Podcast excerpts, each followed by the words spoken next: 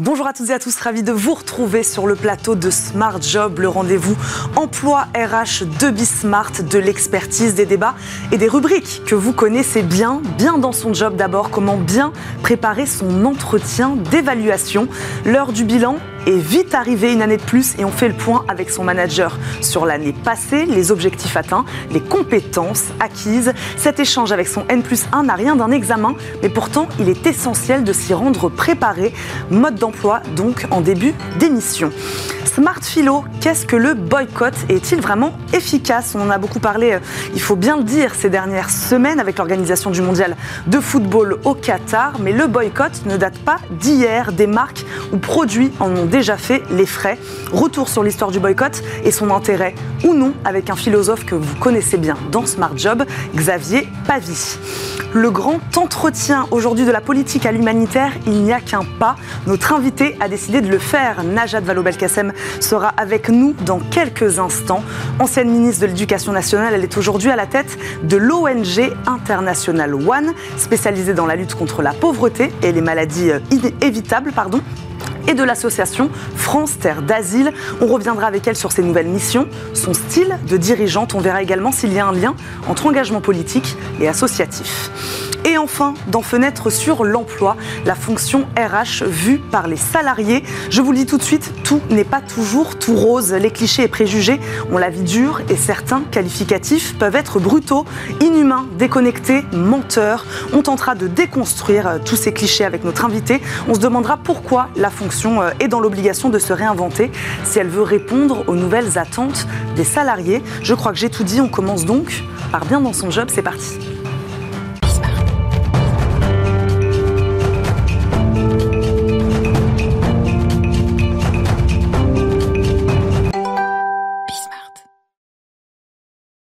Comment bien préparer et vivre son entretien d'évaluation? Cet échange qui consiste à évaluer vos performances est aussi et surtout l'occasion pour vous de revenir sur cette année, de faire le point sur vos objectifs, sur vos perspectives d'évolution, mais aussi de partager vos questionnements et vos inquiétudes avec votre manager. Mais pour qu'il soit productif, il doit être bien préparé. On vous donne donc la marche à suivre aujourd'hui avec Flaubert Villiers, fondateur de la manufacture RH. Il est avec nous. Bonjour Flaubert. Bonjour Eva. Merci beaucoup de nous accompagner aujourd'hui dans Smart Job. Ma première question est assez simple. Réexpliquez-nous ce que c'est que cet entretien d'évaluation, entretien annuel, voilà, comment on l'appelle et qu'est-ce que c'est? Alors justement, il, a plusieurs exceptions, euh, cet entretien d'évaluation. Certains l'appellent entretien d'évaluation, de performance, de contribution, ça va dépendre des organisations. Et puis, euh, il a plusieurs récurrences. Parfois c'est annuel, mmh. parfois c'est semestriel. On voit même euh, aujourd'hui des entretiens euh, au trimestre.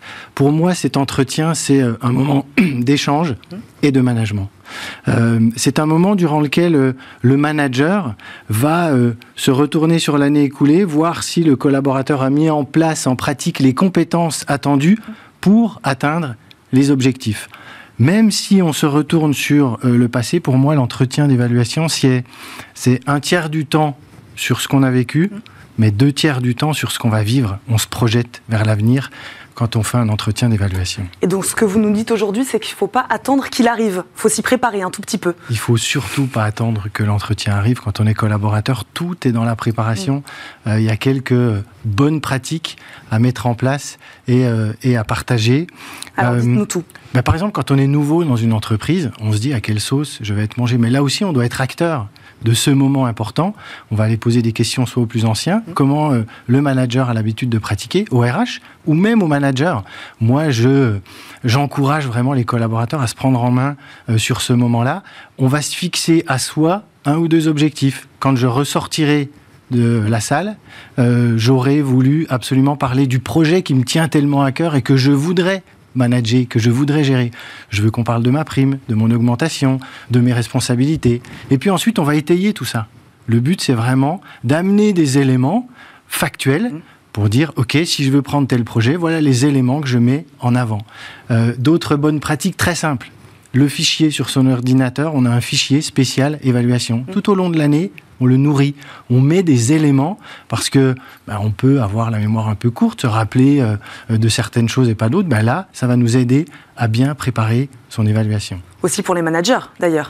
Et également pour les managers. Et normalement, la bonne pratique que doit mettre en place un manager, c'est l'auto-évaluation. Il doit demander à son collaborateur de s'auto-évaluer. Euh, ça lui permet déjà de donner la main au collaborateur mhm. et de voir s'il se surestime ou s'il se sous-estime. Et si le manager ne demande pas de s'auto-évaluer, moi j'encourage tout collaborateur à préparer son, son évaluation en s'auto-évaluant et ce qui permettra de répondre à toutes les questions que le manager peut avoir. Et à le faire un peu en amont, c'est ça On ne remplit pas ce, questionnaire la veille Non, surtout pas. On prépare euh, en général une dizaine de jours avant. Euh, euh, c'est quelque chose qu'on va prendre, reprendre, laisser un peu reposer. Mais évidemment qu'il faut préparer tout ça, tout ça en amont. Et il faut aussi quand je dis se prendre en main, c'est aussi être capable de manager son manager. À un moment donné, on doit prendre la mm. main sur son entretien d'évaluation. On doit être capable d'amener son manager à lui dire Qu'est-ce que tu penses de ma demande? C'est quoi ton avis par rapport à, ce que je te demande là-dessus? C'est très important d'arriver à manager son manager. Et puis, autre point, normalement, on ne découvre rien le jour de l'entretien. Là aussi, on se prend en main.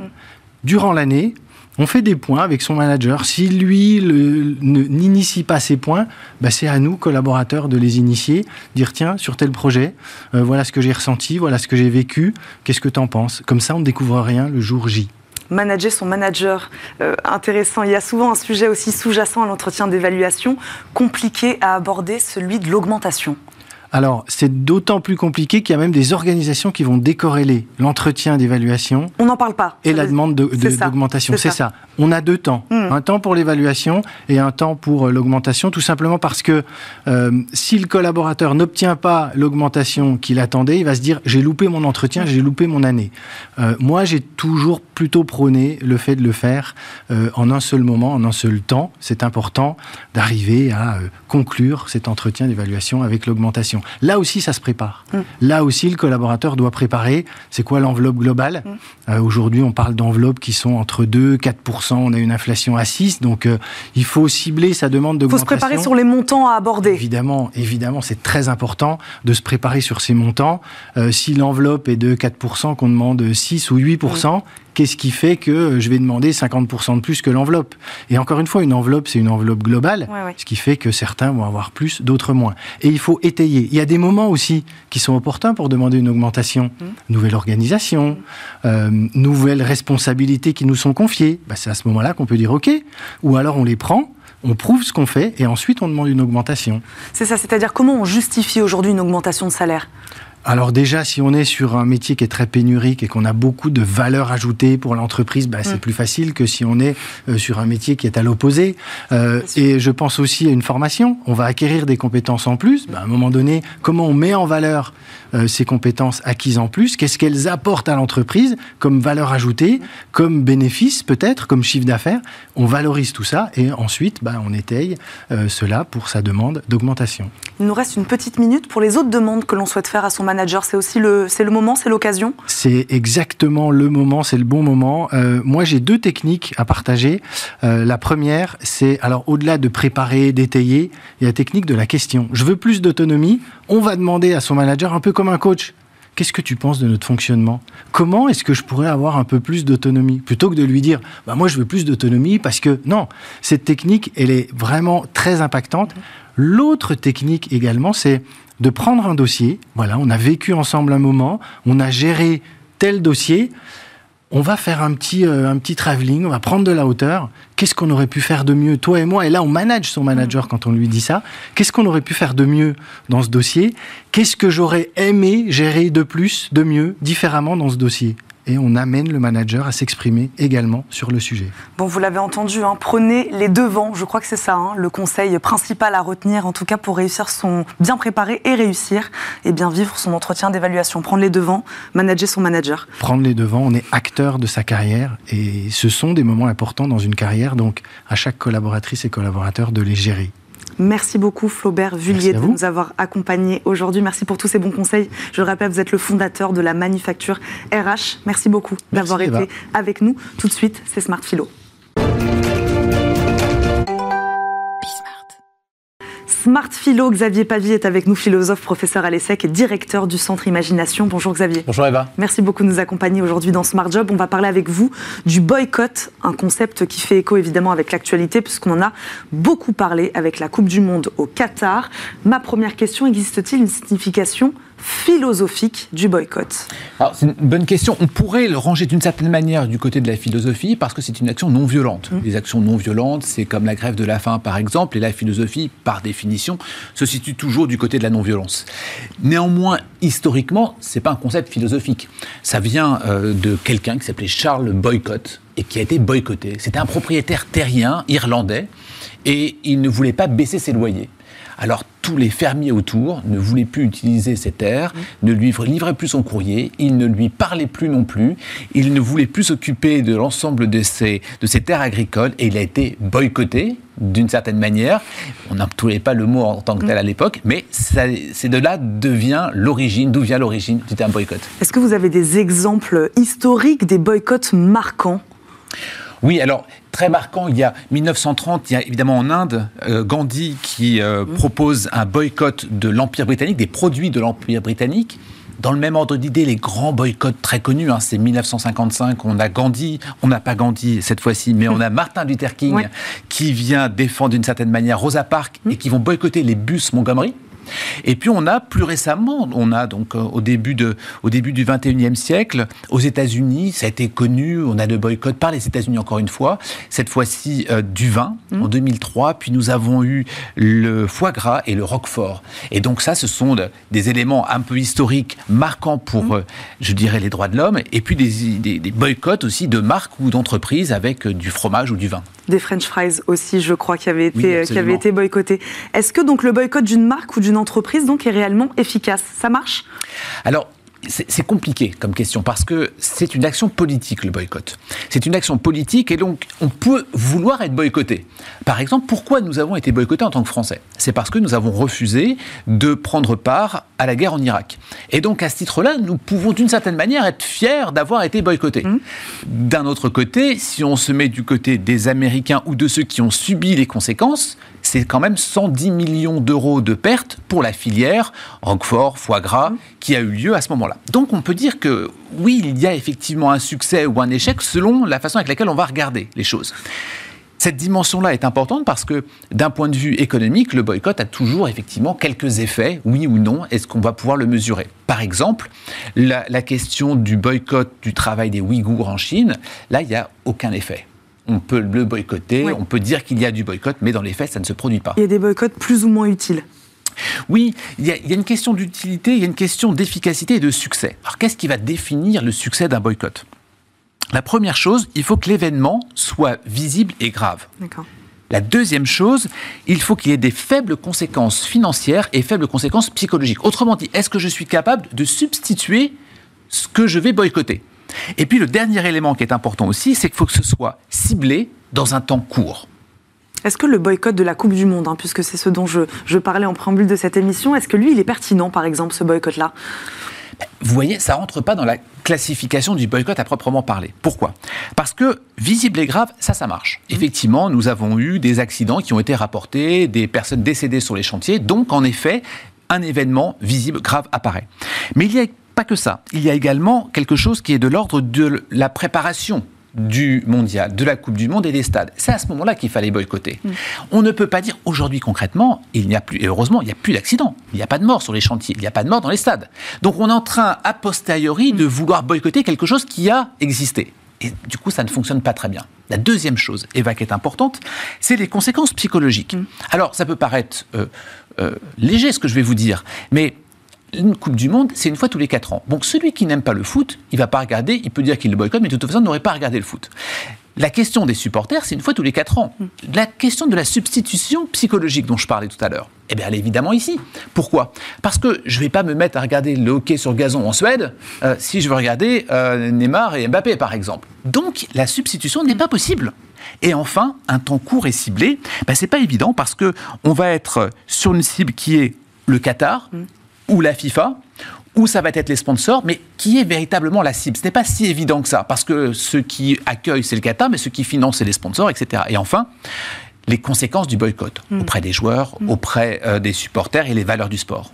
Mais là, je vais faire appel au, au philosophe que vous êtes. hein, J'en profite. Comment, euh, de ce sentiment collectif, comment transformer ce sentiment collectif en action? C'est ça qui est intéressant avec le boycott. Cette démarche de, sen- de sentiment collectif que l'on peut avoir en disant on est, on est contre quelque chose, ça se prépare. Et on ne peut pas considérer qu'il y a effectivement un événement, un événement grave, un événement à posteriori que tout le monde découvre que maintenant. Autrement dit, nous sommes encore dans une forme de passage à l'émotion, pour le dire avec des termes presque philosophiques, de l'émotion et pas tellement de la rationalité. Et c'est cette dimension-là qui est importante. Qu'est-ce qui est rationnel Qui est rationnel, c'est d'avoir boycotté la Coupe du Monde au moment où c'était en train d'être préparé. C'était un élément rationnel. Aujourd'hui, on est dans l'émotion parce qu'on voit la façon avec laquelle les stades vont émerger, la façon avec laquelle le public va prendre part. On est sur de l'émotion.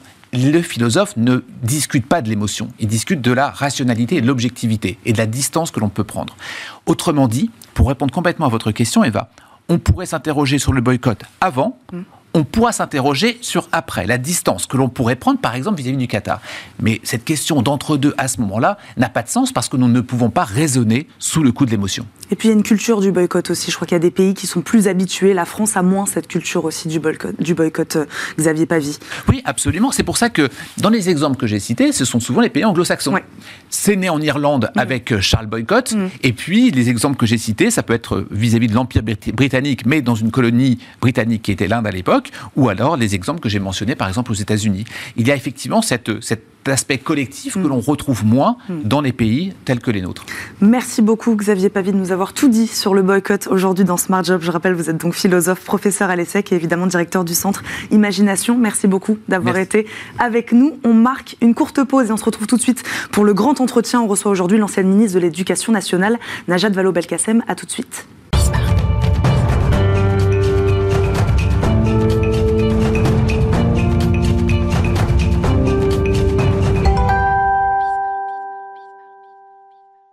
L'invité de notre grand entretien est Najat Vallaud-Belkacem, directrice générale de l'ONG One depuis 2020, élue récemment présidente de France Terre d'Asile et bien sûr ancienne ministre de l'Éducation nationale. Bonjour. Bonjour. Bienvenue dans Smart Job. Merci, Merci. beaucoup de nous accompagner.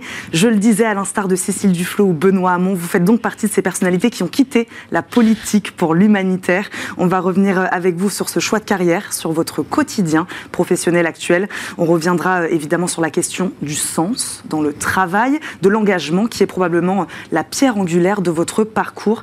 Najat Vallaud-Belkacem, comment vous êtes arrivée en 2020 à la tête donc de cette ONG One? Mais en fait, euh, tout ça est assez cohérent en réalité, même si c'est une cohérence euh, de lecture d'après coup. Mais, mais en réalité, ce qui s'est passé quand, euh, en 2017, j'ai quitté mes fonctions euh, ministérielles, le quinquennat se terminait. euh, mon premier euh, pas, ça a été euh, en direction du secteur privé. Je suis allée passer deux ans dans une entreprise qui faisait des, des études d'opinion publique. Et donc, en fait, deux ans d'observatoire du monde à l'aune de ce que les opinions publiques perçoivent, ressentent, pensent. Ça a été extrêmement précieux pour moi. Euh, En même temps, ça a été vraiment l'occasion de conforter en fait mon, souhait d'engagement, parce que justement, quand vous regardez euh, que ce soit la montée du populisme, la montée de l'anxiété environnementale, euh, les questions d'inégalité entre les femmes et les hommes, et ce que ça provoque comme tiraillement dans l'opinion publique, etc. Vous vous dites, mais en fait, il y a besoin d'acteurs qui aillent défendre une série de causes dont on a besoin pour que notre monde dysfonctionne un peu moins. Donc pendant deux ans, vous avez observé, vous avez fait Exactement. le constat et ensuite il fallait, euh, Euh, il fallait euh, agir à nouveau. Absolument, c'est exactement ça. Alors pas seulement observer, disons que en tout cas ça m'a aidé vraiment à comprendre les ressorts de l'opinion publique, donc y compris la façon dont on s'adresse à elle lorsqu'on essaye de l'embarquer dans le soutien à telle ou telle cause ou grande conviction.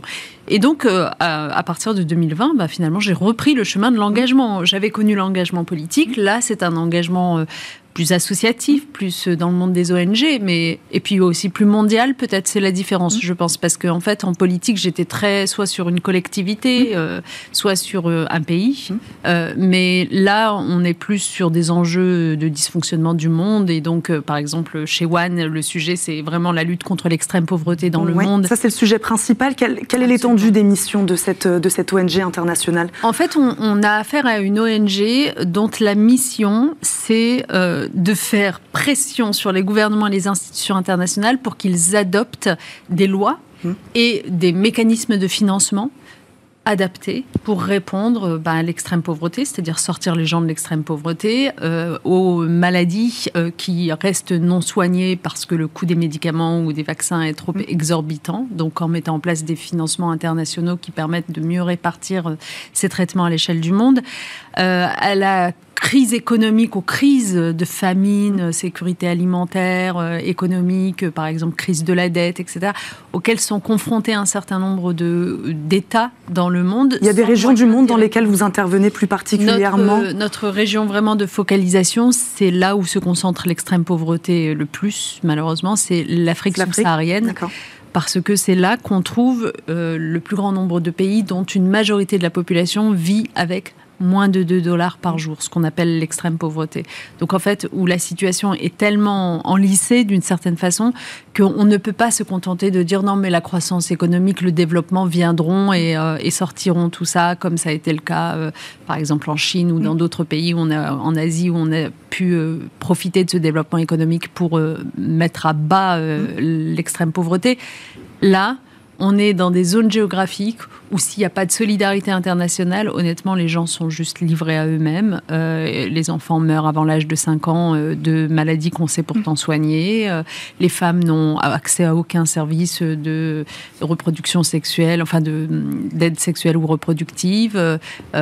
donc tout ça, bah, ça existe encore et ça a été même bien euh, aggravé malheureusement par la crise du Covid évidemment, mais aussi par la guerre en Ukraine, puisque vous le savez, euh, la famine est repartie à la mm. hausse. Donc une ONG comme la nôtre, c'est vraiment euh, ces sujets-là qu'elle va porter euh, dont elle va se faire les porte-voix parce que c'est des sujets qui passent souvent sous les radars en fait dans l'agenda euh, politique ou médiatique. Euh, voilà, vous en tout cas au niveau national. Voilà, vous avez rarement de mobilisation comme hmm. ça spontanée de l'opinion publique pour hmm. dire oh là là mais attention, il faut penser aussi à ce qui se passe dans ces pays-là. Donc du coup, notre ONG fait cela et fait adopter ces mécanismes de financement. Pour faire le lien avec votre ancien poste de ministre de l'Éducation nationale, vous traitez toujours aujourd'hui des questions de la jeunesse, vous parliez de la famine qui touche en effet les enfants. Vous êtes toujours lié à ce sujet de la jeunesse euh, actuellement dans cette, dans cette fonction-là? En fait, de manière générale, je vous avoue que moi, je, si j'essaye de, comment dire, de, théoriser euh, quelque chose qui relevait davantage de, de, de, l'intuition euh, et de la spontanéité, je vous dirais que moi, ce qui m'intéresse dans une société, c'est ces vulnérables. Mmh. Vous savez, on a, on a publié un livre avec la philosophe Sandra Logier il y a un an et demi de cela qui s'appelle La société des vulnérables. En fait, en vérité, euh, je trouve qu'on juge de la bonne santé d'une société à l'aune de ses vulnérables. Et, ce qu'on appelle ces vulnérables, c'est évidemment bah, les enfants, c'est évidemment euh, les, femmes, parce que malheureusement, force est de constater qu'elles le sont encore. Et, parmi euh, ceux-là, il y a encore des plus vulnérables que d'autres. Ce sont les réfugiés, par mmh. exemple. Vous évoquiez la présidence de France Terre d'Asile tout à l'heure. Et, et je trouve que, en fait, c'est une très bonne façon de regarder le monde, mm. de regarder notre pays, c'est de se demander comment est-ce qu'on peut améliorer la situation de cela. Parce que améliorer la situation des vulnérables, contrairement à ce que certains prétendent, mm. ne desservira jamais la cause de ceux qui vont bien. Ça leur permettra juste à eux aussi de vivre dans un monde où il fait meilleur respirer, tout simplement, où les inégalités sont pas absolument insoutenables, où vous n'avez pas euh, euh, des, des, jeunes qui grandissent euh, avec un tel manque de perspective mm. que par définition ils en nourrissent une forme de rancœur et, donc euh, potentiellement qu'ils sont eux-mêmes source d'insécurité parce que qui dit rancœur dit un jour euh, tentation de vengeance, des choses comme ça, de revanche. Donc du coup, euh, moi je pense que notre société se porte vraiment beaucoup mieux quand elle lutte contre les inégalités et sort les plus vulnérables de leur vulnérabilité. Est-ce que vous essayez de défendre lors de votre précédent poste en tant que ministre les vulnérables? Pareil, est-ce que c'est le lien qu'on peut faire entre ces deux engagements-là?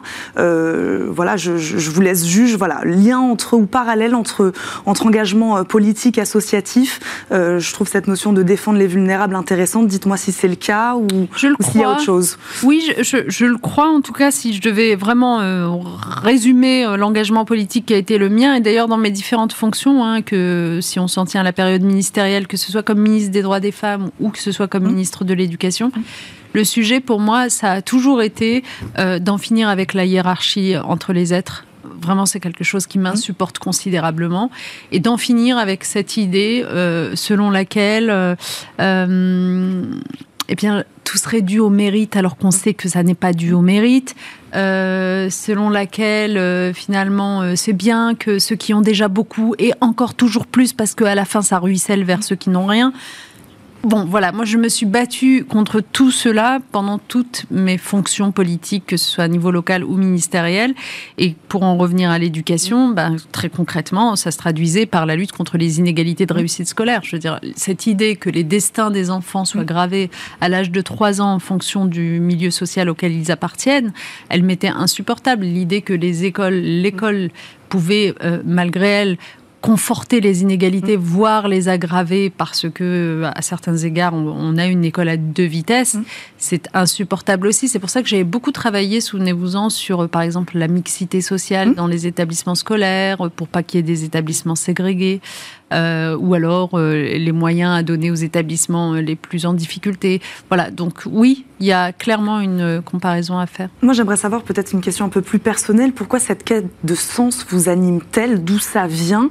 Et, j'aimerais aussi vous poser la question peut-être des difficultés qui viennent avec. C'est-à-dire quand on veut donner du sens, on va avec son lot de désillusions aussi, beaucoup en tout cas dans son métier. Voilà, d'où vient cette quête de sens Et ensuite, voilà, est-ce que ça vient avec ces difficultés là aussi? Bah, je pense que d'abord, elle n'est pas propre à ma personne, la quête de sens. Vous avez, vous avez forcément remarqué que, notamment à l'aune de la crise du Covid, il y a énormément. On en parle davantage depuis deux ans, il faut le dire. Il y a énormément de gens voilà, qui ont euh, décidé de quitter leur job, hmm. qui euh, en recherchent un autre qui ait davantage de sens il y a quand même beaucoup, beaucoup de secteurs d'activité qui, comme vous le savez, ont du mal à recruter. Euh, moi, je me retrouve souvent dans ces conversations avec euh, des employeurs de différents secteurs, et puis euh, ils sont plusieurs à dire on a, oh là là, c'est dur dans, dans l'automobile, c'est dur mm. dans l'hôtellerie, c'est dur de trouver des gens. Et alors, à chaque fois, je leur réponds, et à contrario, vous savez quoi, moi, comme euh, directrice d'ONG, j'ai mm. vraiment aucun mal à recruter. Je ne suis pas là pour m'en vanter, hein. je dis juste que ce qui est frappant, c'est de voir à quel point la nouvelle génération va très spontanément venir vers des, euh, des secteurs, dans ces euh, secteurs-là. Mm. alors même que par définition, on sait que les rémunérations sont plutôt moindres, etc. Donc il faut en tirer une leçon.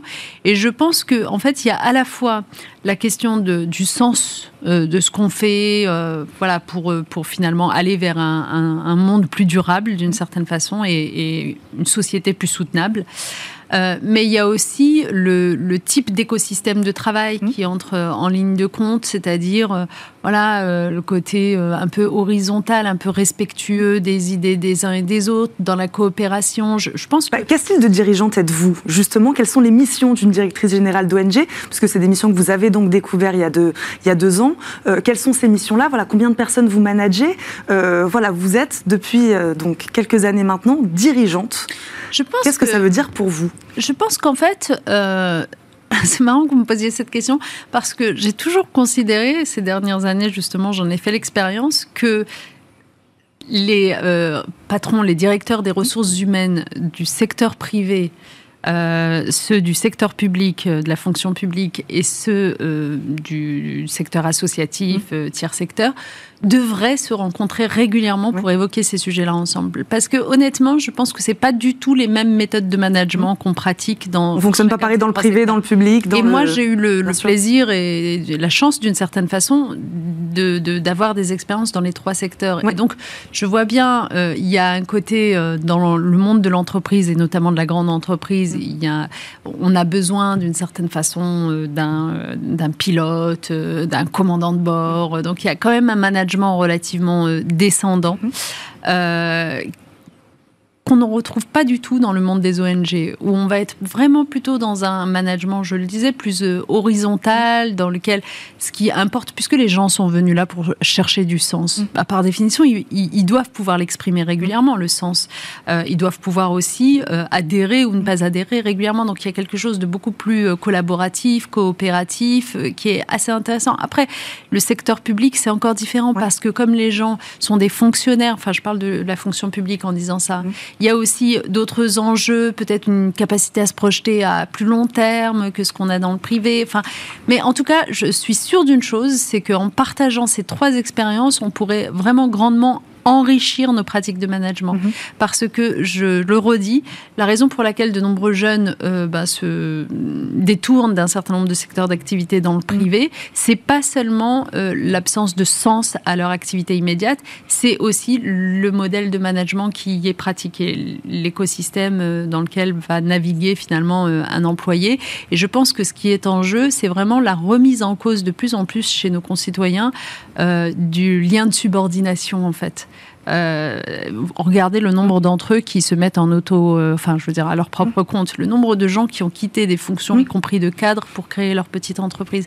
C'est une remise en cause profonde du lien de subordination. Je suis pas en train de dire que c'est bien ou que c'est mal. Je dis juste que ça se regarde et, que ce serait intéressant que des managers des trois secteurs en parlent. On parle beaucoup des compétences techniques, évidemment, lorsqu'on arrive à, un poste comme celui-ci.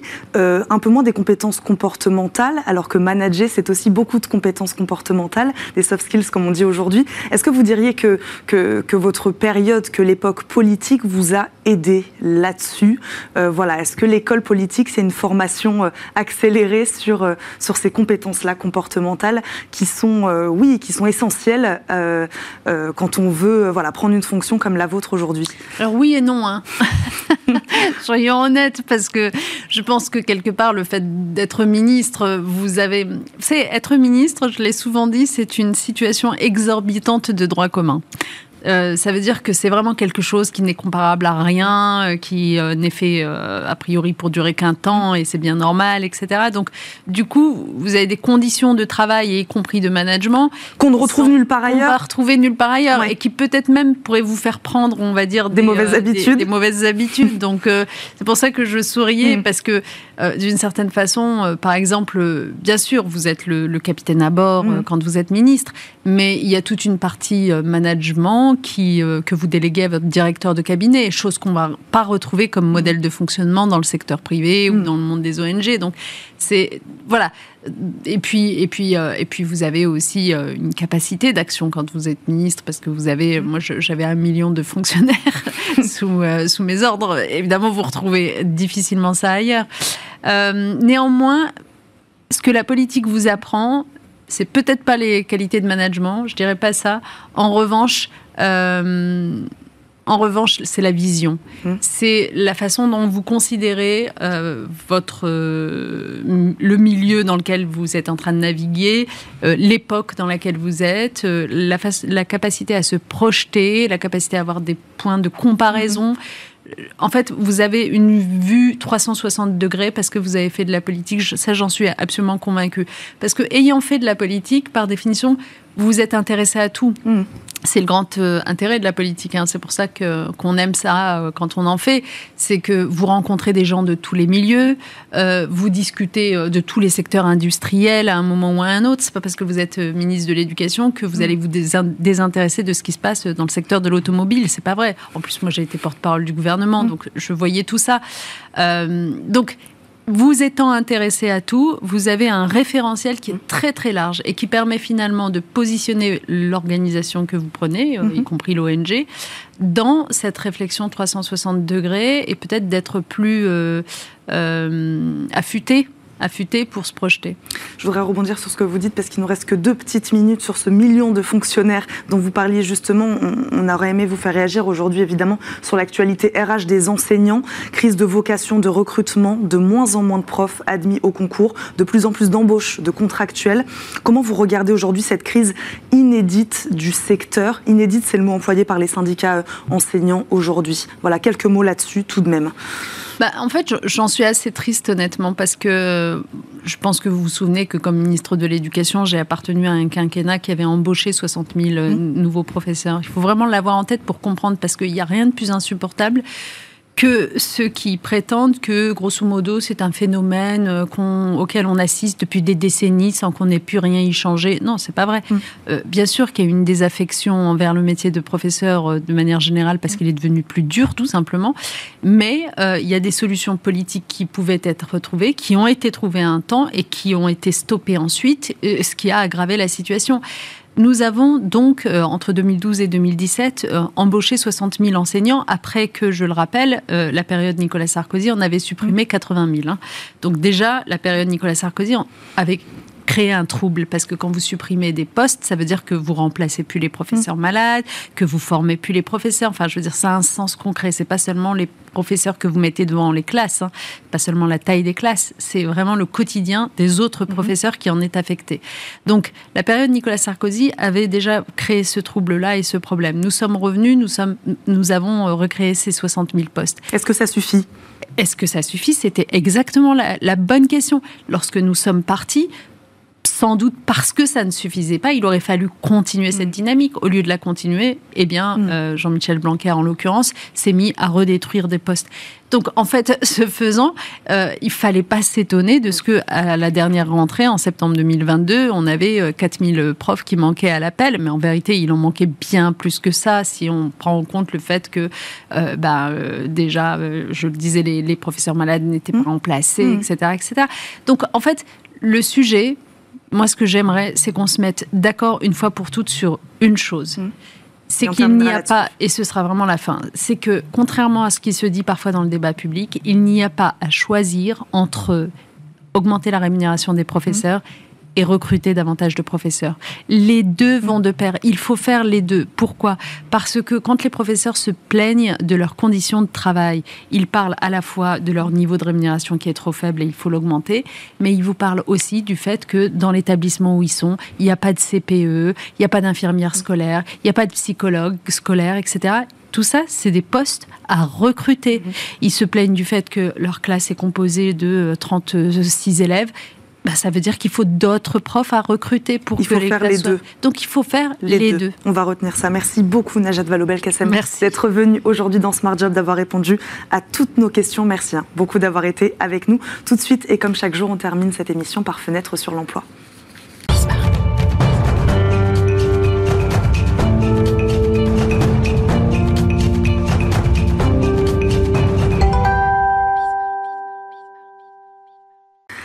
Stop aux préjugés sur la fonction RH. Inhumain, absent, radin, nombreux sont les clichés qui collent à la peau des employés des services des ressources humaines dans un contexte en plus où l'on leur incombe de nouvelles responsabilités, la qualité de vie au travail, la responsabilité sociale, la question du sens au travail aussi. On tentera de les déconstruire, on verra aussi comment la fonction RH peut elle aussi évoluer. Julien Morisson nous accompagne, fondateur de l'agence d'influence Les Années Folles. Bonjour Julien. Bonjour. Merci beaucoup d'être avec nous aujourd'hui dans Smart Job. On va commencer cet entretien par une courte vidéo qui a fait parler d'elle sur LinkedIn et puis on en parle tout de suite après. Avec vous, on lance la vidéo. Inutile. Papa. Un but de sa personne est euh, autoritaire, euh, égoïste. Voilà. Euh, absent. qualificatifs brutaux, c'est ce que je ah disais. Voilà comment on parle des, services RH, voilà comment certains salariés parlent de leurs services RH. Euh, Julien Morisson, pourquoi vous avez choisi cette vidéo? Pourquoi elle a autant de succès d'ailleurs selon vous sur ce réseau social LinkedIn? Alors elle a suscité effectivement près de 200 réactions, c'est-à-dire euh, commentaires et likes confondus. Mmh. Pourquoi elle fonctionne cette vidéo et pourquoi ce type de contenu fonctionne bien? Un, parce que c'est un micro-trottoir et c'est encore assez peu exploité sur LinkedIn, à tort selon moi. Deux, parce que finalement, quand on regarde l'ensemble de la vidéo, on voit qu'ont été interrogés des hommes, des femmes, des personnes jeunes, des personnes un peu plus expérimentées. Donc c'est finalement assez euh, représentatif. Et puis surtout, on parle d'un sujet euh, à bâton rompu, sans langage corporate, sans langage un, un petit peu très convenu. Donc c'est ça qui suscite de l'intérêt, c'est un langage authentique. Bon là, clairement, il y a des critiques fortes sur la fonction RH, comme on l'a entendu. Les mots sont durs. Euh, sur le fond, justement, qu'est-ce que ces qualificatifs disent finalement de notre rapport au RH C'est pas glorieux Non, c'est pas très glorieux. Déjà parce que finalement, tout le monde a un avis sur la fonction des mm. ressources humaines. Euh, on aurait des difficiles euh, analogies avec la fonction financière, par exemple, et la fonction RH, soit parce qu'on est salarié ou candidat, donc on sent légitimité finalement pour apporter un avis. Mm. Et d'ailleurs, on voit arriver sur beaucoup de plateaux aussi des personnes qui n'y connaissent pas grand-chose, mais qui apportent sur le recrutement, sur des choses. Donc bon, on va dire que déjà, il y a il y a ce premier point-là. Deux, il faut dire aussi que la fonction RH, depuis des années, elle s'est portée sur des sujets autour de l'écologie, de l'environnement, mmh. de l'égalité homme-femme, et parfois, elle a laissé, laissé, euh, des sujets de fond qui sont pourtant bah, finalement des sujets du quotidien des gens, c'est-à-dire le salaire, comment j'évolue dans ma carrière, mmh. euh, comment ça se passe au niveau des congés payés. Et donc, c'est des sujets pour lesquels la RH communique très peu. Et donc, elle a le sentiment que bah, la RH, finalement, elle est à la disposition, entre guillemets, de la direction pour appliquer des règles, mais qu'elle ne répond pas à leurs attentes. Et c'est vrai que c'est pas très hmm. surprenant parce qu'on voit que depuis 10 ans, eh bien, quand on pose la question est-ce que les RH sont proches de vous bah, Les trois quarts disent non. Est-ce que ça, est-ce qu'ils répondent à vos attentes Mm. Non. Euh, est-ce qu'ils comprennent vos enjeux? Non. Et donc ça, c'est depuis 10 ans. Donc c'est pas Covid. hein. C'est depuis 10 ans. La fonction RH, elle est, elle est extrêmement critiquée. Est-ce que ça dit quelque chose de la fonction en elle-même? Ces mots sont, sont très durs, presque trop durs. Est-ce qu'ils veulent véritablement dire quelque chose de la fonction ou du métier RH Alors, c'est la fonction qui est la plus exposée parce que c'est celle qui connaît effectivement l'ensemble des grands départements et qui est censée vous connaître. Donc, quand vous avez un sujet, un, un problème, si ça se passe pas bien avec votre manager, vous voulez que la RH intervienne. Vous n'allez pas avoir le responsable marketing, commercial. Mm. Donc, vous attendez finalement beaucoup de cette fonction qui, contrairement à l'image d'Épinal, reste un salarié, j'allais dire comme un autre, mais qui est aussi, euh, malheureusement, heureusement, qui a un pouvoir euh, qui est celui que le lui donne la direction générale finalement. Donc, parfois, on attend beaucoup plus que ce qu'il ne peut faire et lui ne s'exprime pas.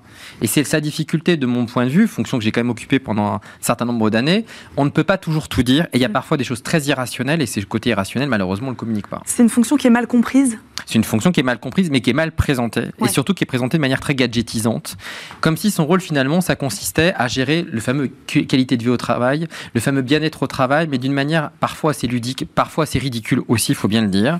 Or sur les sujets de fond sur lesquels vous attendent les salariés, Mm. bah, finalement sur vos difficultés, pourquoi on refuse à quelqu'un une mobilité, pourquoi on refuse une formation, pourquoi on dit non à un recrutement, et bien de manière le plus objective possible, c'est pas c'est pas traité parce qu'on a peur du bad buzz, on a peur de se faire rentrer dedans euh, sur les réseaux sociaux, donc on préfère ne pas le traiter.